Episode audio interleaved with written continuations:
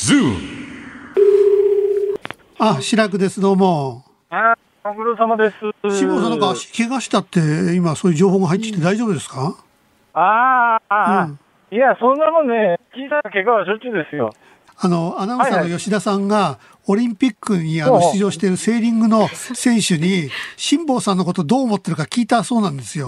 そしたらみんな、セーリングの選手たちがね、あまりにも無謀だってそういうふうに言ってるって。よくやるなーって皆さんがおっしゃってたそうです。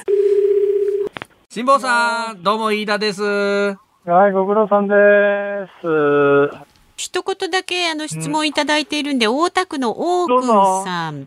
往路の今、日本に着いたら食べたいものは何ですかというご質問。えー、あんみつ。あんみつ。あら、あれ甘いものそんな好きでしたっけ？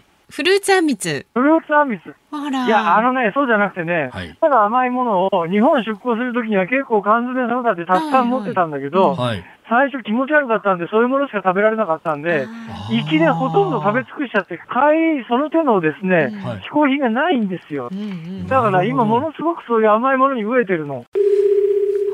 もしもーし、あの、オリンピック取材中の吉田です。ご苦労様です。オリンピック楽しいですか？最高に楽しんでおります。日本、今、金メダル11個で、すべての国の中でトップですよ。ええああ、そう。それすごいね。やっぱりあの、開催国アドバンテージあるんでしょうね、きっとね。もしもーもしもーし、辛坊さん、増田岡田の増田です。し、ご苦労様です。大丈夫ですか？健康戦超えました。おめでとうございます。いや、前回ね、僕出していただいた時に辛坊さんにお伝えしたのが、阪神タイガースが優勝しそうですと。はいはいはいはい。どうなりました？はい、前半戦終了しまして、阪神タイガース首位のままターンです。素晴らしい。はい。で、それだけじゃないんですよ、辛坊さん。パリーグ、オリックスが首位で折り返してるんですよ。ええじゃあ何？日本シリーズは何？関西対決？関西ダービー、1964年東京オリンピック以来の関西ダービーの日本シリーズになりそう。このままいったらなりそうなんです早いですね。リスナーの皆さん、ヨットで日本に帰ります。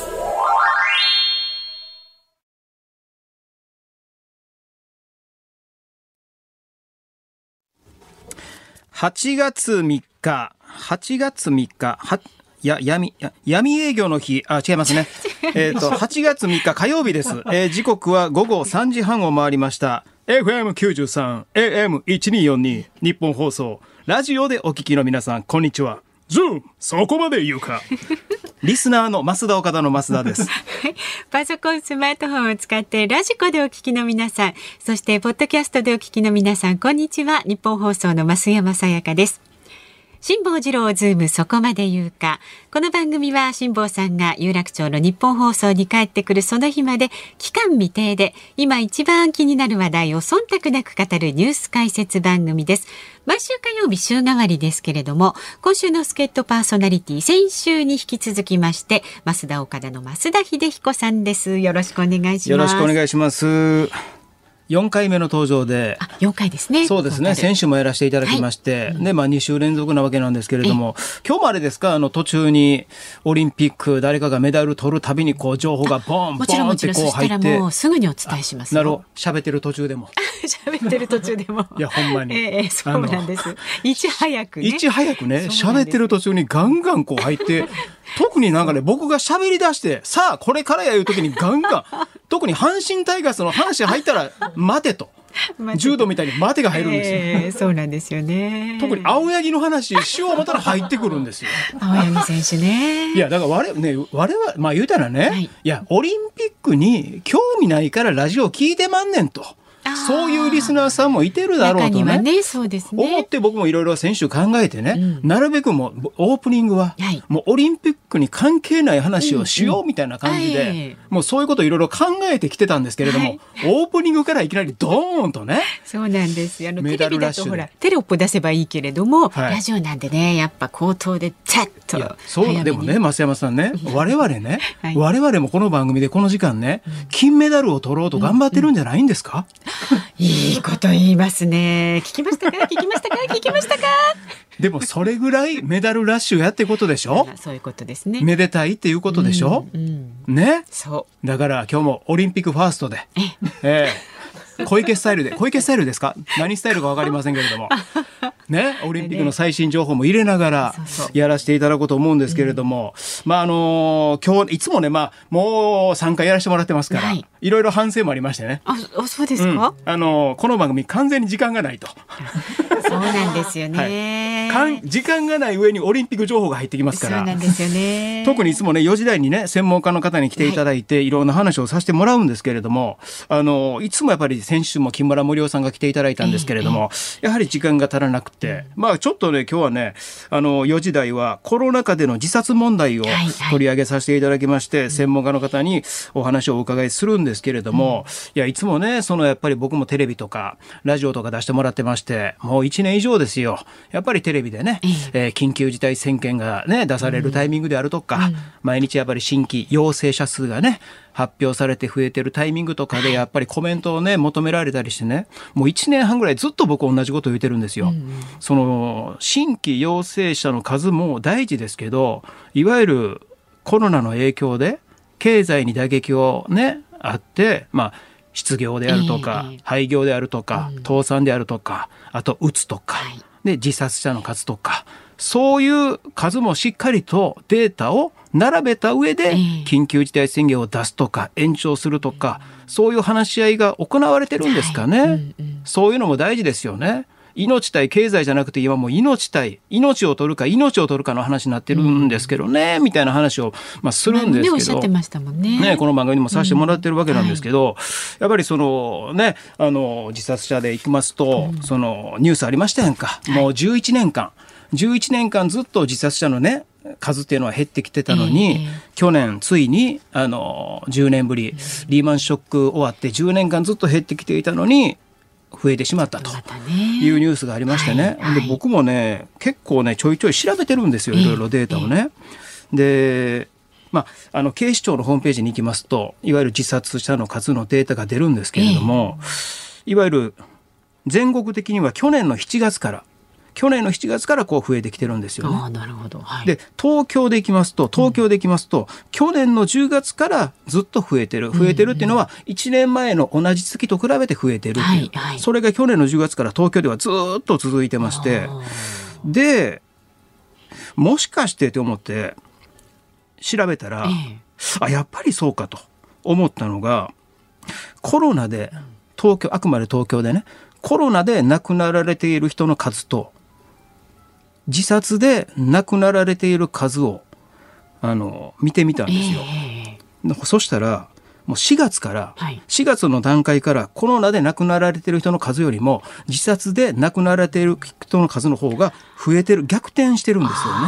逆転という言い方が正しいかどうかわかんないですけれども、ええ自殺の方の方が多くなってる、ええ4月5月6月と、はい。で例えば6月でいくとコロナで亡くなられた方が122人。えうん122人、はい。自殺で亡くなられた方が東京で213人。あ、全然多いですね。約2倍2倍2倍弱ですけれどもね、はい。ええええ。で5月でいきますとコロナで亡くなられた人の数が170人、で自殺の方が201人、うん。23人多いわけですよ。で4月に関してはコロナが144人。自殺の方が197人で、53人多いんですよね。うん。でこれが僕が、まあ、これその2つのデータがしっかり載ってるところがないんですよね、うん。だから自分で調べたので僕の見方とか計算がデータの見方が間違ってなかったらこれが正しいデータなんですけれども、もし間違ってたらごめんなさい。ただこの死者数コロナでの死者数が7月に関しては東京では38人なんですよね。はい。ぐんと減ってるんですよ。これいわゆる今のね変異株がそういう特徴だと。ね感染力はあるけれどもね死者の数は重症化する人の数はまああの以前に比べたら少ないと指摘されている方もいらっしゃるんですけれども、あとワクチンが行き渡っているからっていうのもね、はい。えーあるんですけれども。6月にコロナで亡くなられた方の数が122人で、7月が38人。これ東京都のサイト見て計算したんですけれども7月の自殺の方の数が、えー警視庁のホームページでまだ更新されてないんですよね。でもこの流れでいきますと200、200人ぐらいなわけです。えええええええコロナで亡くなられた方が38人、これが少ないとは言いませんよ。えうん。うんね、本来やったら亡くなってない人の数ですから。うん。で自殺の方は200人ぐらいになるんじゃないのかな僕はこの数字この自殺者の方の数が増えてるっていうこれがね僕は緊急事態じゃないのかなと。確かにね。こういうデータもしっかり揃えた上で、緊急事態宣言出すとか延期するとか、延長するとかそういう判断をしてるのかどうなのかなっていうのがやっぱりね気になるので、今日はその辺いわゆる緊急事態宣言であるとかコロナ禍であるとかそれが自殺者数が増えていることに関連しているのかどうなのかも含めて、はい、この後専門家の方にお聞きしたいと思います。しっかりと伺ってまいりましょう。では、ズームそこまで言うか、今日も株と為替の値動きからお伝えしていきます。今日の東京株式市場日経平均株価反落しました。昨日と比べまして139円19銭安い27,641円83銭で取引を終えました。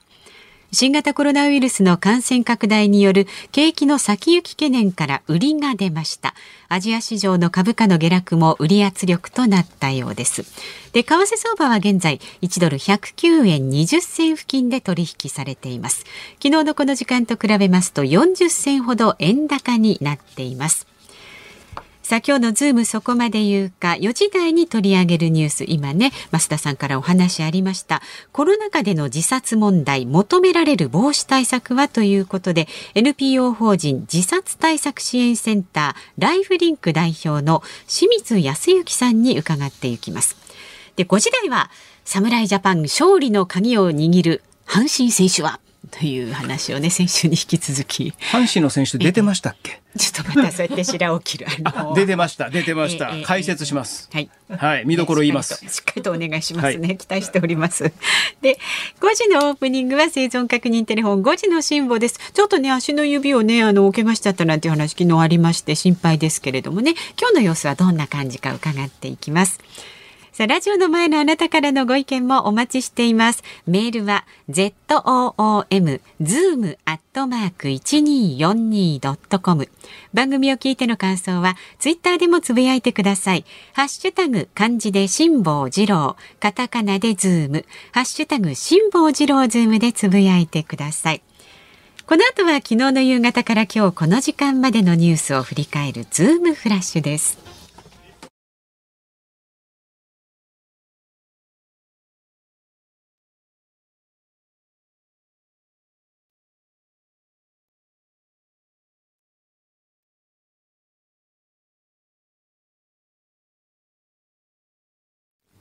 ニッポン放送ズームそこまで言うか今日火曜日は増田岡田の増田英彦さんとお送りしていきます。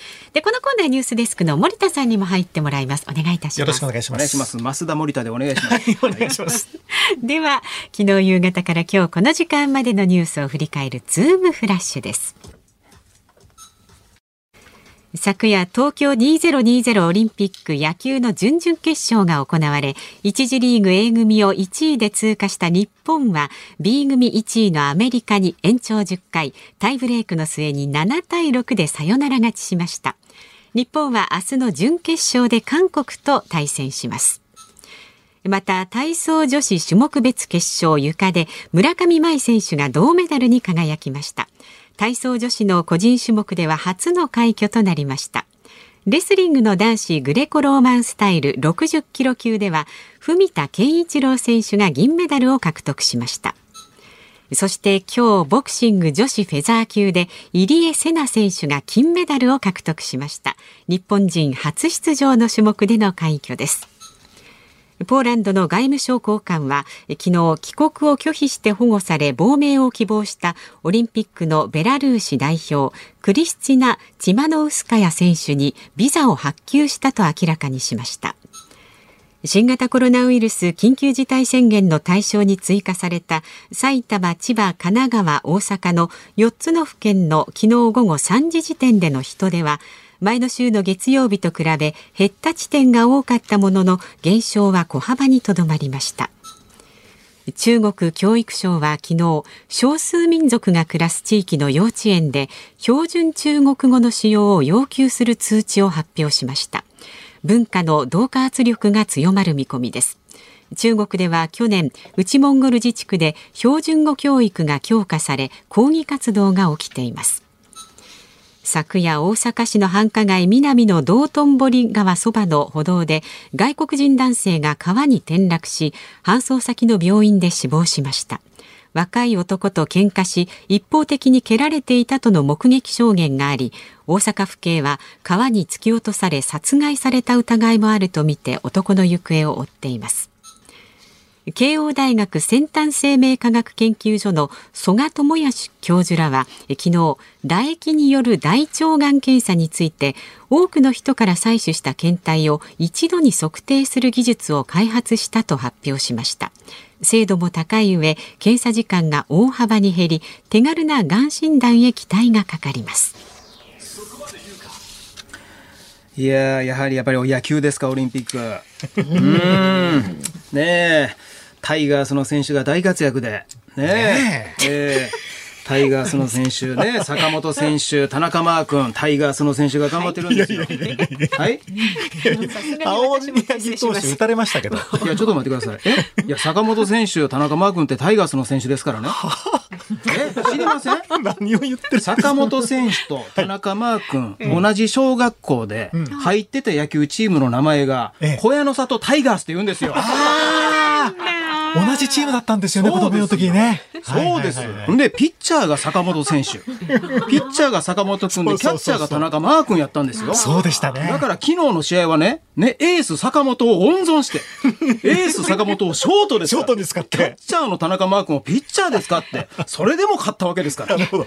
確かにタイガースでしたね。そうですよ。大兵庫県伊丹市の小屋の里タイガース。そこまでそのタイガースはめちゃくちゃ強いんです。その手言うな。タイガースはみんな強い失礼な。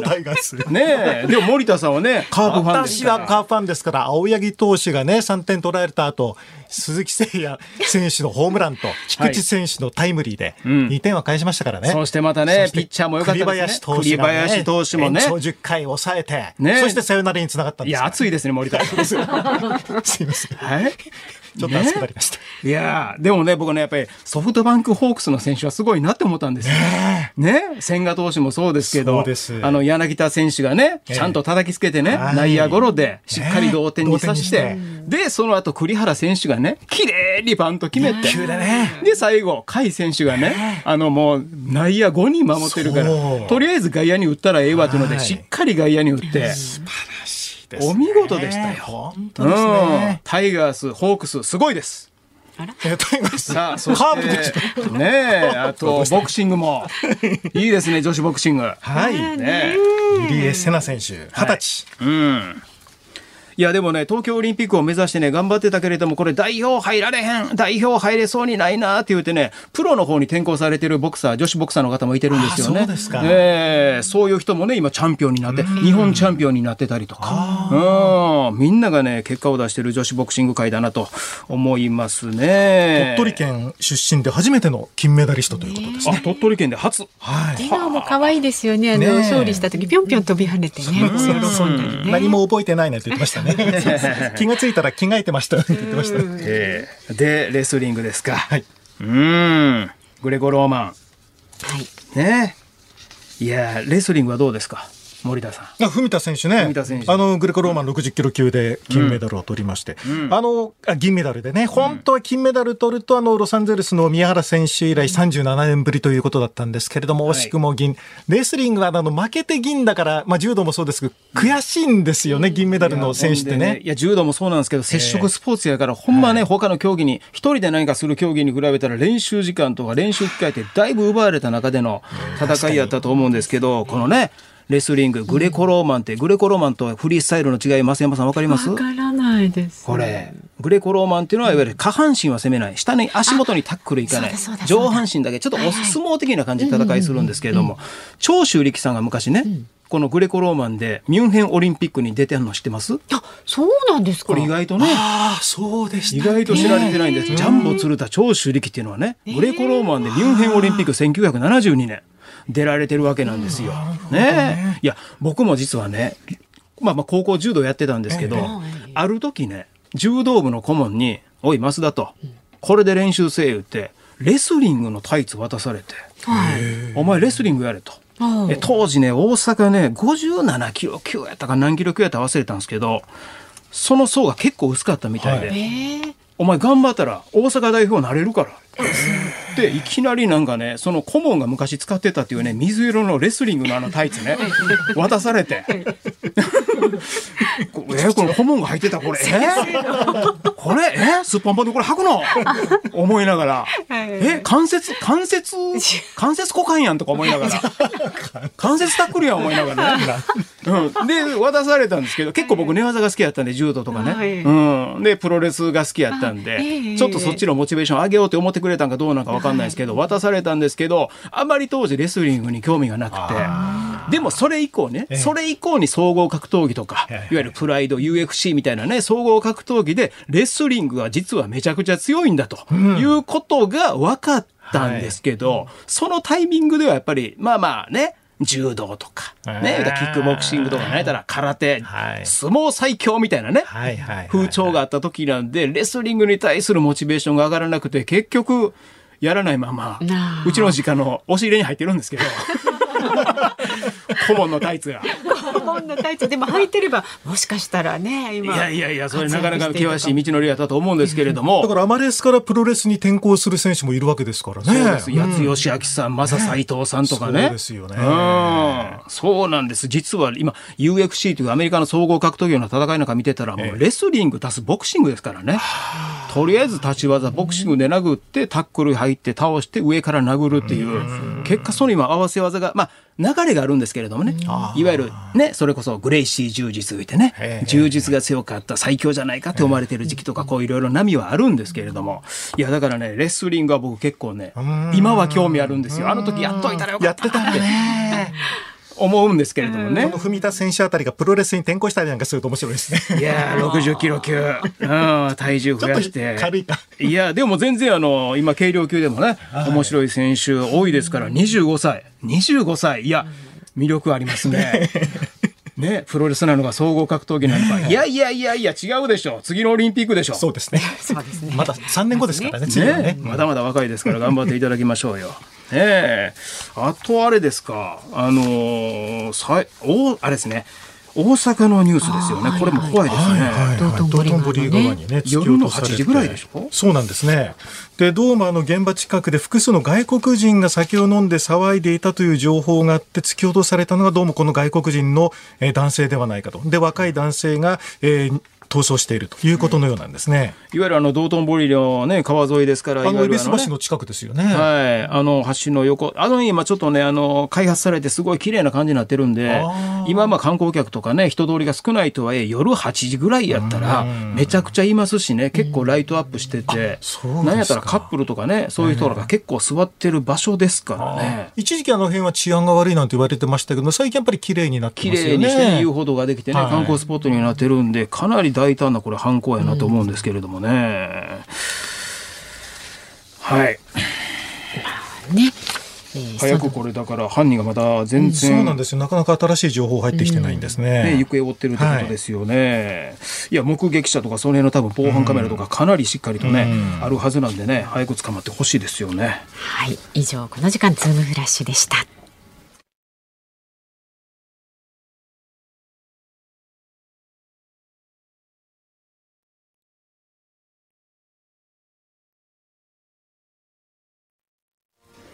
8月3日火曜日、時刻は午後4時を回りました。東京有楽町日本放送第3スタジオから増田岡田の増田秀彦と、日本放送の増山さやかでお送りしていますいただいたご意見ご紹介していきます今日はねこの手のご意見が非常に多いというあことなんですりがとうございます。何でしょうか？横浜市の59歳ガハハ太郎さん増田さん、ズームの番組の CM で、あの、番宣って番組宣伝のね、CM で、はい。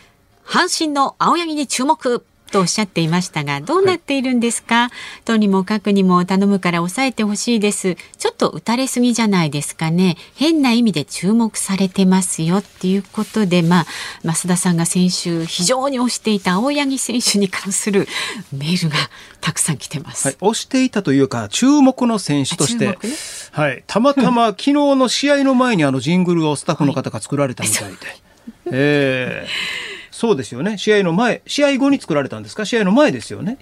うん、試合ののね。前にたまたま作ったのがずっと流れてるそうなんですがいやこの同様のメールがねもうどんどんどんどん送られてきてもうメールボックスが真っ青だと。青。柳青柳で真っ青だけに。いう状態なんですけれどもね、はい。でもぜひ応援してください。おはい、はい。先発ビッチ先発の時の青柳投手、うん。注目してください。あ今週も引き続き注目という、まあでもやっぱりね結構そのね先発タイプのピッチャーがね、はい。中継ぎで昨日で言うたらドラゴンズの大野投手であるとかね、途中から行くパターンとかもあるんでね、えーあとボールがねボールが日本で使ってるボールと違うんですよ増山さん。ああなんかそんな話聞きましたけど変化球がめちゃくちゃ曲がったりとかね,、うんうん。ねあるんですから。今そこに対応しよう対応しようって皆さん頑張ってるんで、お勝ったんですから、はいはい。タイガースの坂本とタイガースのマー君が頑張って。言い張りますね、はい。そうですね、はい。あのぜひ明日の日本放送でもね 夕方6時50分から生中継ですからそのあたりのとこも注目して聞いていただければとね昨日でもだから阪神タイガースの岩崎投手がねはい。はい。一、人だけ抑えたんですよ。一球で抑えたんですよ、はい。うん、回をまたいで次の先頭打者がスイッチヒッターのバッターやったのかな、そっから青柳投手がいったんですけれどもね、うん、あやめとこう。もうあやめとこう、うんうん。うん、大丈夫。次の試合見よう。そうですね、はいはいはいそうですね、はい。もう期待します。うん。はいはい。さ あなたもご意見ね、ぜひお寄せください。メールは z o o m zoom アットマーク一二四二ドットコムでツイッターでもどんどんつぶやいてください。ハッシュタグ辛坊治郎ズームでつぶやいてください。ニッポン放送ズームそこまで言うか。この後はコロナ禍での自殺問題と求められる防止対策にズームします。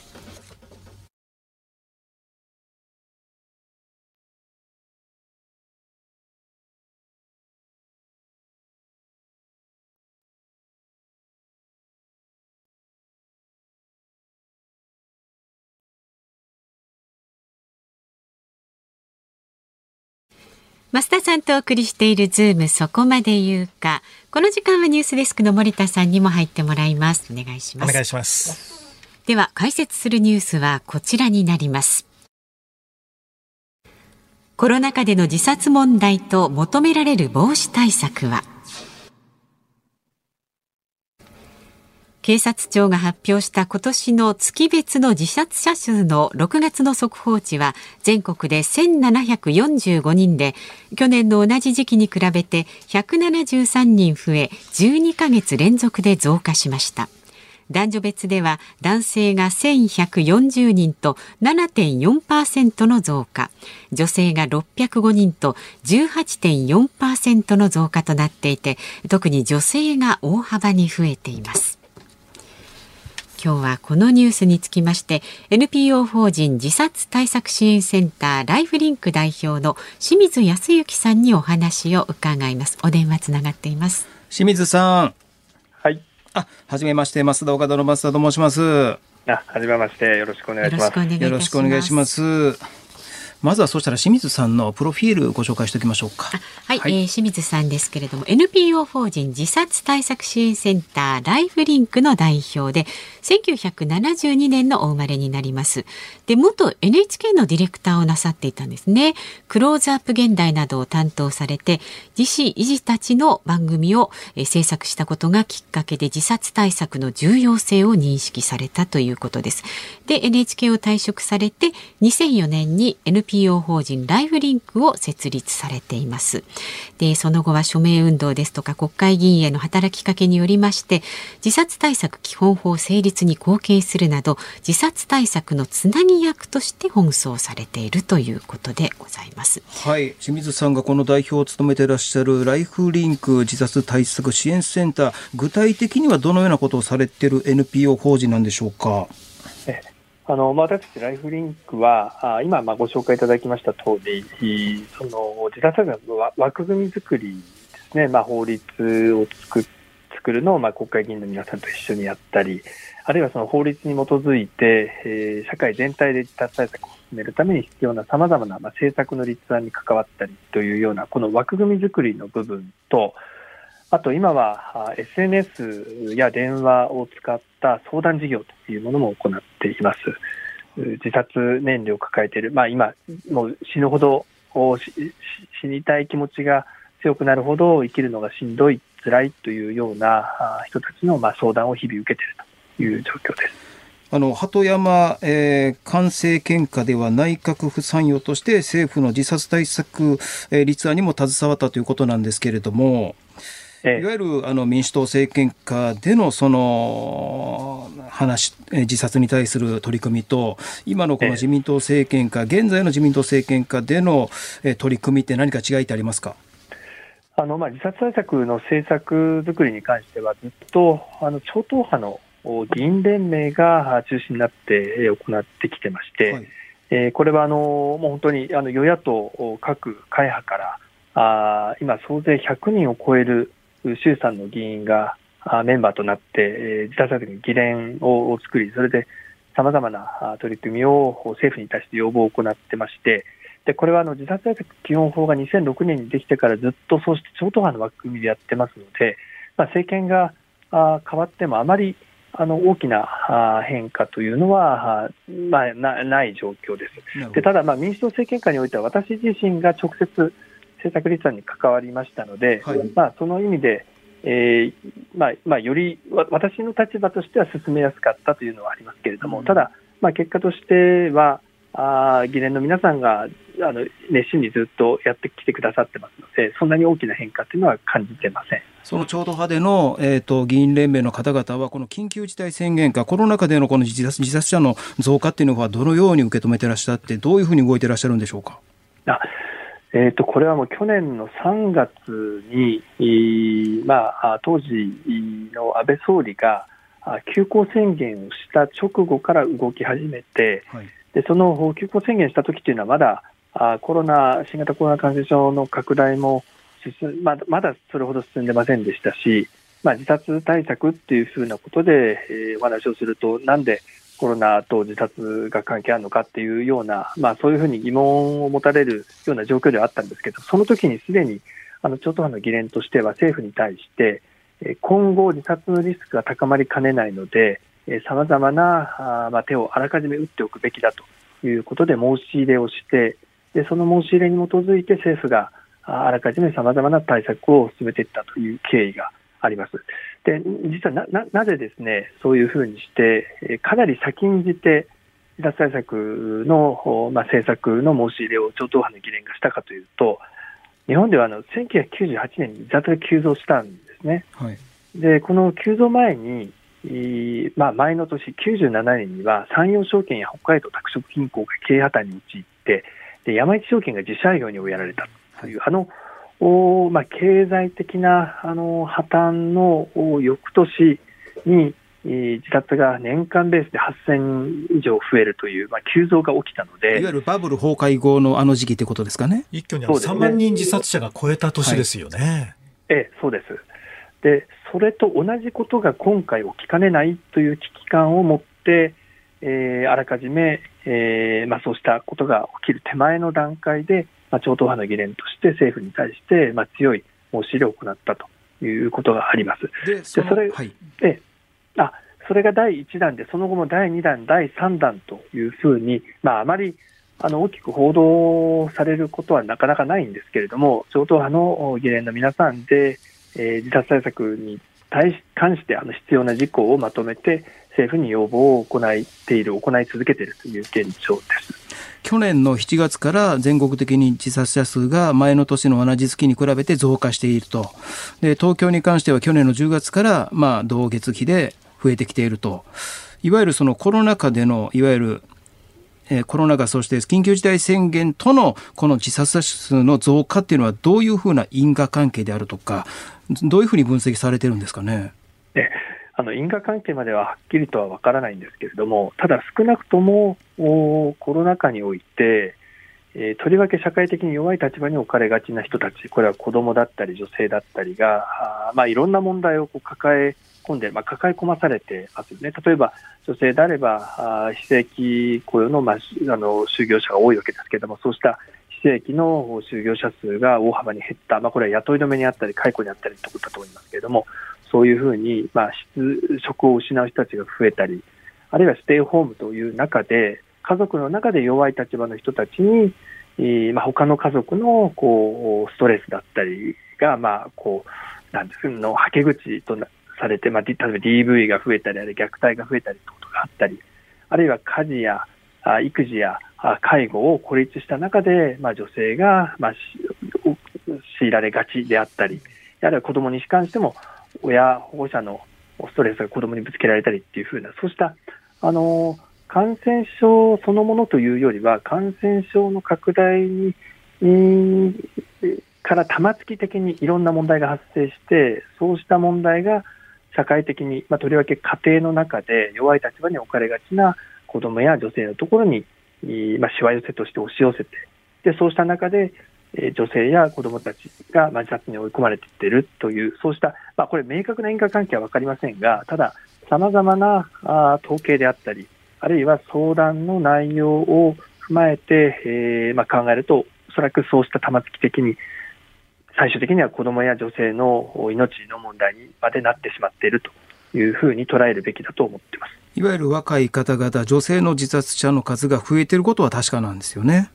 そうですでしかも女性の中でも無職の女性あるいは同居人がいる女性の自殺が増えているということが明らかになっているんですね。あ一人暮らしよりも同居人の方がいている方が。ええでその、まあ、同居していた人が誰だったのかっていうことまではわからないんですけれども、はい、ただ、まあ、考えられることとしては配偶者から、まあ、ひどい、まあ、DV を受ける中で追い詰められていったりあるいは育児や介護等を、まあ、孤立した中で担わなければならない中で追い詰められたりっていうようなことが考えられるんではないかというふうに思っています。一人で悩みを抱え込んでしまうということですか？そうですね、まあ、抱え込んでしまう、抱え込まされてしまうという状況ではないかと思いますね。先ほどあの番組の冒頭であのちょっと紹介させていただいたんですけど、これ、僕のデータの見方が間違ってなければ、これが正しいと思うんですが、4月から、今年の4月から、コロナで亡くなった方の数よりも自殺で亡くなられた人の数の方が東京都では増えてるんですけれども4月でいきますとコロナで亡くなられる方が144年144人自殺の方が197人5月がコロナが170人自殺が201人。6月に関しましてはコロナが122人で自殺が213人というこういうデータがあるんですがいわゆる緊急事態宣言下でまあ、緊急事態宣言を出す、延長するっていう話し合いの場合に、こういうデータってしっかり反映というか、話し合いの材料に取り込まれてるんでしょうかね。まあ、あの私はそうした場にあの居合わせているわけではないので、正確なことは分かりませんが、はい、あのただ、自殺の問題っていうのは、これあの、コロナ禍で起きたわけではなくて、はい、もうお先ほどお話した通り、98年に年間の自殺者が急増して、年間3万人を超えて、それで最も多い年、これ2003年ですけれども、3万4000人を超えていたんですね。はい、つまり、ま、毎日約100人ずつが自殺で亡くなっている、亡くなり続けているという状況があって、はい、でそれがただ2006年に自殺対策基本法という法律ができて、それに基づいて社会全体で対策を進めていく中で、どんどんどんどん減少していって、2010年からあ一昨年までは10年連続でこう減少してたんですね。はい、でそれが昨年、まあ、コロナ禍において11年ぶりに増加に転じたという、まあ、そういう状況があってあの今起きた問題ではなくてもともと起きてた問題があまあコロナ禍において、えー、また悪化し始めたというそういうふうにあの受け止めるべきではないかと思いますので、まあ、あのもちろんコロナで亡くなる人の数とその自殺で亡くなる人の数今どうなのかって比較してっていうことはあると思いますけどただあのもう緊急事態ってことでいうとですね自殺の問題はずっと緊急事態が続いている。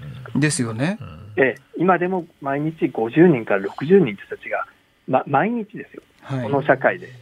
今今このおこういう状況の中でも毎日亡くなり続けてしかも子どもの自殺が増えている、はい、これ高校生以下の子どもの自殺っていうのは去年過去最多になったんですこれいわゆるその大人の方であればいわゆる経済の影響、経済で命を落とす落としている方がいらっしゃるというふうな解釈想像もできるんですがいわゆる小さなお子さんが自殺増えてるっていうのはどういう傾向というかどういういわゆる分析されてるんでしょうかね？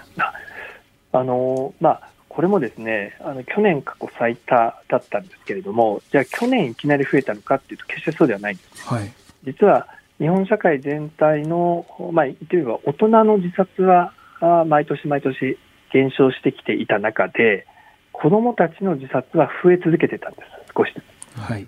で、それがまあ去年、さらに増えたという状況なんですけど、で、その背景で言うと、あの、まさに大人の場合は、こう、経済的な問題であったり、職場の問題であったり、あるいは生活の問題であったりっていうような、そうしたあのいわゆるこう生きることの阻害要因、生きることを困難にさせる、そうした悩みや課題が重なる中で自殺に追い込まれていくっていう人が多いんですけれども、子どもの場合は、その生きる阻害要因というよりも、生きることを支えるもの、こう将来への希望であったり、あるいは信頼できる人間関係であったり、自己肯定感だったりという、そういうものが、あのどうも日本社会においては、どんどんどんどん削られていってしまっているんではないか。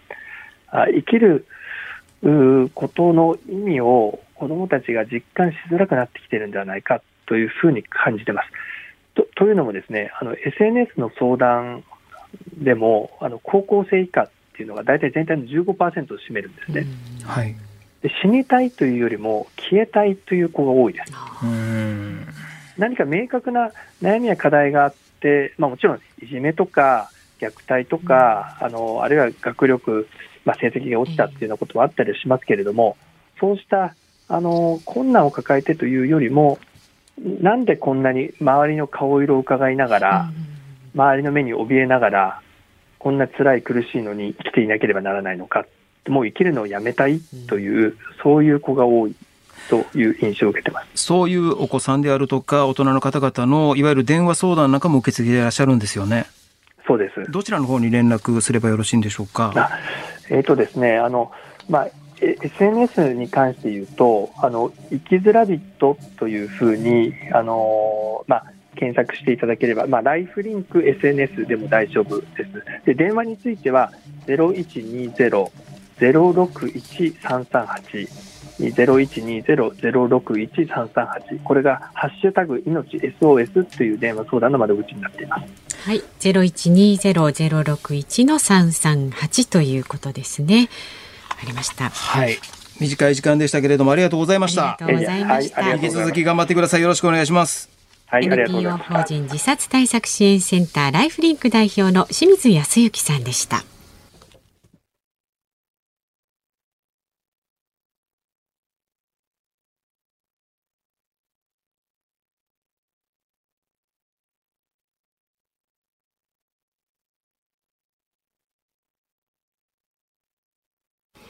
さてここで明治からチョコレート効果のプレゼントのお知らせです。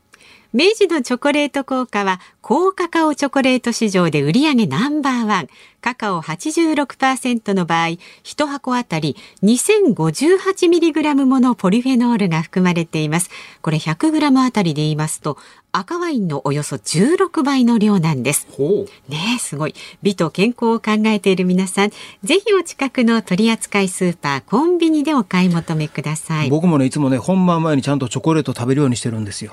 頭の回転良くなるって言うじゃないですか。ねいいですよ、うん、今日はこの明治チョコレート効果からカカオ72%、86%、95%各2個ずつ合わせて6個を5人の方にプレゼントします。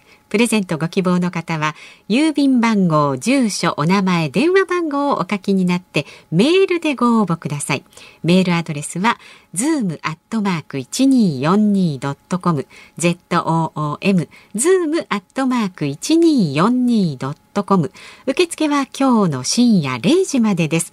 ラジコのタイムフリーやポッドキャストでお聞きの方もぜひご応募ください。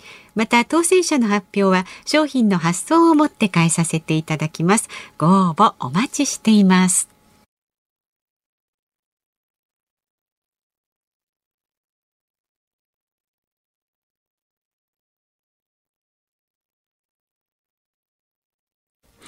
8月3日火曜日時刻は午後5時を回りました増田岡田の増田です。日本放送の増山さやかです。ズームそこまで言うか。この番組は辛坊さんが有楽町の日本放送に帰ってくるその日まで。期間未定で今日は増田岡田の増田さんとお送りしています。さあ5時になりましたので生存確認テレフォン5時の辛坊ですのお時間です。衛星電話にね今電話かけます、えーっと東京から南東へ今ね3500キロというところで、うん。ね、貿易風も再び吹き始めて順調に西へ進んでいるというところでなるほどうね。ん、つながってませんね、まだね。ねいや、グアムまであとだいたい2500キロ。そうでグアム付近って、うん日本放送のラジオが聞けましたって前リスナーからこうお便りいただいたことがあったのでなるほど。海やから遮るもんがないから意外と聞こえてるんじゃないかと。夜とかね聞こえないですかね辛坊さんね。ねうんえ。てか、ラジオ持ってってるんですかね。あなんかねあるそうですよ。もしもーし、辛坊さああ、ご苦労様です。増田岡田の増田ですすねあありがとうございます。ん。お疲れ様です。どうですか、調子の方は？いや、あのね、昨日の夜大変だったんですよ。昨日の夜ですね、うん。なんか突然、あの、真夜中なんですけど、セール破けるんじゃないかっていうぐらいとんでもない風が吹いてですね、それと同時に大雨っていうか、あの、豪雨みたいなやつがドーンと降り始めて、わちゃーっと思ったんですけどう、ん。風はね、あの、すぐ止んだんですけど、うん逆に止んだ、止んだ後、全く無風になっちゃったんですよ。へえ。昨日の夜、えらいことでね、あの、大変でした。昨日の夜あんま寝らなかったですね。いや、そんな中、辛坊さんがなんか怪我をされたという話を聞いたんですけど、大丈夫ですか、怪我の方は。ああ、怪我なんか別にしょっちゅうですから。そんなもん。あの今日もね、うん足のすのこみたいなところに指が入ってね、え？これもうちょっとで折れるかと思ったんですけど、ええこれもなんか、あの、踏みとどまった感じです。よかったです。えーえそれって裸足で歩いてるってことですか？そうなんですよ。それは良くないんですよ。だからね、本当はね、デッキに出るときはデッキシューズずっとアメリカ行くまで履いてたんですけど、うん。どんな時でもそれはぎあの自分で滑らないのと足保護するので、デッキシューズ必ず履いてたんですけど、はい。とにかくね、今暑くてね、うん。あ靴なんか履いてられないんですよ。いや、そう考えたらね、辛坊さんね周り誰もいないんですから、裸足じゃなくて、は、裸でもね、すっぽんぽんでも別に問題ないじゃないですか。すっぽんぽんになることはないんですか？全然、だからね、いやいや、すっぽんぽんになろうと思ったらなれるんですけど、うんあのね、やっぱね、人間って不思議なもんでね、パンツ履いてないと落ち着かないっていう。わかります。なんかわかりますね。試しにやってみたんですけどね、はい試しにやってみたんだけどうん。パンツは履いてないとダメだわ。なんかしっくりこない。もしもし？はいはい。あどうぞ。しっくりこないですか？やっぱパンツ履いてないと。あ、ダメですね。パンツ。だけどね、あのー結構暑いんでね、頻繁に着替えするんで、うん。どう計算してもパンツが足りなくなってきてですね、うん。今、あのーパンツの代わりにですね、行きにパンツの上から履いてた長ズボンの、うん。あのーなんていうのかな、これ、あの、ヒートテックの長ズボンみたいなやつあるじゃないですか。はあ、はあはあ、タイツみあれを。今履いてるんですよ。だからね、下半身、下半身パンツなしでヒートテック1枚。力道山ですね。そうそうそうそう。そうそうそう。力道山状態で。はいはい。いや、なんかね、辛坊さんね、もうすぐ、まあまあ、グアムあと200 2500キロということなんですけれども、なんかグアム付近で日本放送のラジオが聞けたという情報が以前あったんそうで、そう。あ、そうですか。そろそろラジオをつけて、あのーラジオ、ラジオをつけたら、入るかな？入る可能性はあるありますね。だいぶ、確かにねラジ、ラジオの電波が入ってもおかしくない距離には近づきつつありますけど、ねえそれは無理じゃないかな。ほちょっと試しにあの、あの、なんかでトライしてみますわ。ええちょっとやってみてくだうさいよ。どこのラジオが入るのかね、ハワイのラジオなのか、グアムのラジオなのか、そうですねどこのラジオなのかだけでもちょっいやハと。ワイはね、ハワイはもうだいぶ遠いですね。うんガムとね、多分、ガムと今ね、小笠原と遠距離ぐらいじゃないかと思いますけどね。うん結構どっちみちそんなに、うん、近くもないし、うんっていう感じですね。せっかくなんでねだけども、はい。夜中に、夜中、夜の時間帯ちょっとどっかラジオつけてなんか聞こえてくるかだけでも試してくださいよ、ぜひ。あ、いいですね。それちょっとやってみよう。お願いします。日本放送もちょっと必死で聞いてみてください。じゃあお天気をお伝えしますね。はいはいはいはい。で今夜以降ですね統計150度付近まで貿易風が戻ってくるということですで明日いっぱいまでは東南東からの風平均12ノット最大17ノットあさって以降はさらに3ノットずつ強まりそうということですお天気も晴れで安定する見込みです昨日もそんなこと言ってて夜中に暴風になったから。あじゃあ話半分であの 一応予報はこうなっておりますので、はいねはいご安全にお願いします。はい 極力ねあのありがとうございす。ます。はい。増田さんありがとうございました。いえいえ、お気をつけて帰ってきてください。はい、ありがとうございます。ありがとうございました。さあね元気そうでよかったですけれどもね。さすがにね、周りに誰がいなくても、やっぱりね、あの、フルチンはちょっとやっぱりちょっとね、やっぱりなんかこう男のなんかなんでしょうねあ。多分ね。うん。いつ何があるかわからんっていう、なんか気持ちわかりました。まあそのはい。風ももろに受けますからね。そうですね。うん雷持ってくるかもわかんないですから、これ。ね、気をつけんと。うん気をつけないとはい本当本当。明日のこの時間も生存確認テレフォン5時の辛抱ですお送りします。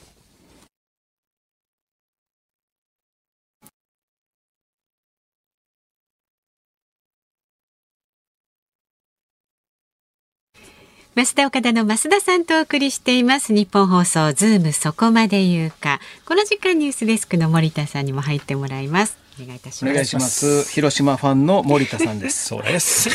では特集するニュースこちらになります侍ジャパン勝利の鍵を握る阪神選手は昨日横浜スタジアムで行われた東京2020オリンピック野球の準々決勝日本対アメリカ戦で侍ジャパンは延長10回タイブレークの末アメリカに7対6でサヨナラ勝ち負けなしの3連勝でベスト4入りを決めました。残念ながら阪神の青柳投手は打たれてしまいましたが日本は粘り強く攻め逆転勝ちを収めました。と原稿に書いてあります。えー昨日はですね、やっぱり阪神タイガースの梅野選手ですね。は？えーいや、キャッチャー梅野選手頑張りましたよ。いや先発マスクは被りましたね。いや、もう阪神タイガースの梅野選手というのはね、福岡、福岡県出身なんですけど、実は10歳の頃にお母様を癌で亡くされてるんですよね。ああそうですか、ええほんでお母さんが亡くなる直前にお父さんに言うたんですよ。あの、龍太郎をぜひプロ野球選手にしてほしいと。お願いしますねって言って、で、本人の努力、そして梅ちゃん、梅野龍太郎選手の努力で、見事プロ野球選手になって、今、日本代表のキャッチャーなんですよ。ね相沢選手の代わりでしたけどもね。まあ、広島カープのね、相そうですね沢選手がちょっと怪我をされたんですか怪我しましたんでねうんええ梅野がいてよかったですね。そうですね。梅野がいなければ。ねえ。いや、でも阪神タイガース、まあ、あの、今、エキシビジョンマッチ、練習試合で絶好調なんですけれども。そうらしいですね。はい。で、まあ、この放送で、まあ、1回目の放送、2回目の放送僕出していただいたときに、あの、言うてた、ロハスという外国人なんですけれども。ロハスジュニアロハスジュニア、はいロハス選手。まあ、あのね、去年韓国のホームラン王、打点王、シーズン MVP、鳴り物入りで阪神タイガースに入ってくると。ええね、ただまあコロナの影響でなかなか入国できずに、もうキャンプもだから参加できずに、アメリカで一人でキャンプやった。今入りのソロキャンプです。その、そのキャンプじゃない。もう広しかロハスかいうぐらいね、ソロキャンプで頑張ってきたんですけれども、やっぱりちょっと出遅れて、なかなか調子が出てないんですけれども、まあそれでもね、あのバースを、ね、史上最強助っ人のバースを覚えてますよね、森田さん。はい、もちろんですよ。あのバースを超えるんじゃないかとええ期待されて、で、まあ、初打席から、えー、21打席ノーヒットという。はい。ノーヒット21打席ノーヒット。ちなみに、あのバースでも、はいえー初打席から15打席連続ノーヒットやったんですよ。そうだったんですか？そうなんでえす。だから、ある意味バースは超えたんですけれども。よくないですけどねで、まあ以前の放送でも言ってました、このロハスという選手ね、阪神タイガースにはあの活躍しない助っ人のジンクスというのがあると、はいね、その助っ人外国人の名前が日本にあるホテルと同じならば活躍しない。過去、ヒルトン、ハイアット、コンラッド、3人とも活躍しなかった。活躍しないとはいね。で、東京の墨田区にあるんです。ホテルロハス。ありますか？で、もう一つ阪神タイガースの助っ人外国人が活躍しないジンクス。名前の中に食べ物や飲み物が入っていると活躍しない。まあ過去、メンチ、マクドナルド、ラム。活躍しなかったんですけど、まあロハスに関してはイロハスがね、色はそうですね。イロハスがあるな。なんと活躍しないジンクス2つ入ってるから大丈夫かなって心配してたのはこの放送でも言いましたけれども、なぜこんなに苦労してるのか、まあ当然コロナ禍で出遅れたいうのもあるんですけれども、一つ僕見つけたんですよ。なぜロハスがこんだけ苦しんでいるのか。おしんなんですよ。おしんご存知ですね？あのドラマ昔やってたドラマ。はいおしんどんなドラマでした？あの、小林綾子さんがねね？ちょっといじめられたりなんかして。そう苦労するんですよ。おしんがずっと苦労するあの物語、実はロハスね、まあ、プロ野球選手バッターボックス入るときに最近あの肘当てプロテクターつけるんですけれども、ロハスは結構大きめのかなりでかいプロテクターをつけてるんですよ。で阪神タイガースのユニフォームの右袖にはスポンサーのロゴが入ってるんですけれども、でロハスのそのプロテクターが大あちなみにそのスポンサーのロゴっていうのがね家電量販店の上信さん、うんうんあいいね、上信さんのロゴが入ってるんですけれども、ロハスのプロテクターが大きいから、上信の JOSHIN の J の部分が隠れて、おしんってなってる。おしんってなってて。欲しいになっちゃってるだから苦労してるんじゃないおしんのように。青心のように苦労してると。うんほんでやっぱりねスポンサーの名前って大事じゃないですか。そうですよそうです。よだからちゃんと J も出してね、しっかりおしんじゃなくて上信にして。プロテクター外してください。後半戦挑んでくれたら、阪神タイガースはいけるんじゃないのかなと。はい。侍ジャパンの方は心配がないので、後半戦の阪神タイガースの方を心配してるんですけれども、森田さんが好きなカープはどうなんですか？後半戦あの、初戦はカープと阪神タイガースですから。そっから始まりましたっけ？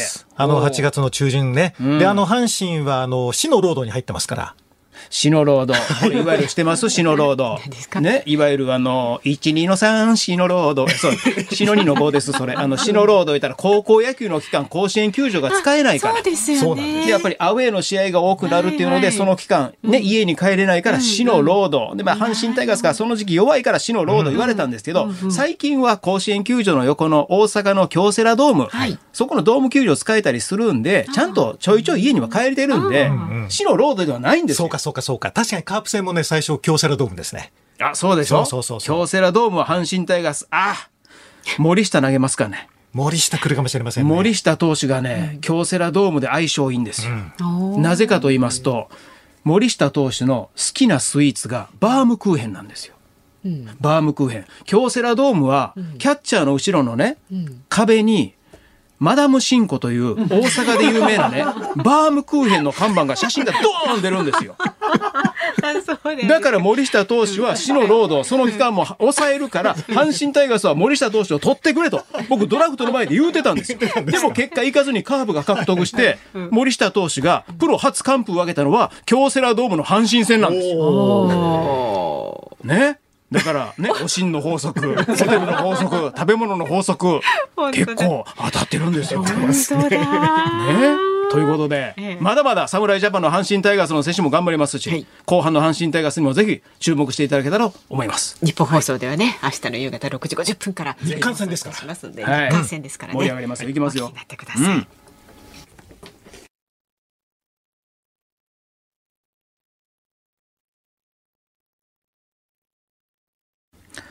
お送りしているのは私増田が選曲させていただきました川島英吾さんの生きてりゃいいさです。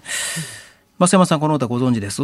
私、酒と涙と男と女はね、うんよく聞きますけど、これは。割とまあ関西の方はねよくご存知の歌なんですけど、僕もなんかね学生時代ねこの「生きてりゃいいさ」というタイトルがあまりにも直球やから、はい。うん、直球やなっていう感じで思ってたんですけど、川島英吾さんが亡くなられてその後追悼コンサートに参加させていただいたんですよ。でその時にいろんな方が川島英吾さんの歌を歌ってるんですけど笑福亭鶴瓶さんがこの「生きてりゃいいさ」を歌ってらっしゃってて、それがめちゃくちゃよくて、そっからこの曲をねよく聴くようになりましたね。なんかこの曲がすごいええなええ歌やなっていうのを鶴瓶さんが歌われてなんか再確認というか気づかされた歌なんですよね。なんかね、歌詞を聞いてるとね、こう、すごい寄り添っていくっていうようなね、はい感じが伝わってきますね。さあ、お聞きの日本放送、この後、東京2020オリンピックハイライト、東京スポーツトゥデイに続きまして、7時40分になりますと、サッカー男子準決勝、日本対スペインをお届けします。そして、明日の朝6時からの飯田浩二の OK 工事アップ。コメンテーターはジャーナリストの佐々木俊尚さん。取り上げるニュースは、日本とアメリカ、オーストラリア、インド共同訓練を実施へ、中国の海洋進出を牽制。えーそしてアスリートへの SNS 誹謗中傷問題を取り上げます。午後3時半からのこのズームそこまで言うかは、助っ人パーソナリティ、明日は吉田久典アナウンサーです。元サッカー日本代表の福西隆さんと東京オリンピックのサムライブルーについてズームします。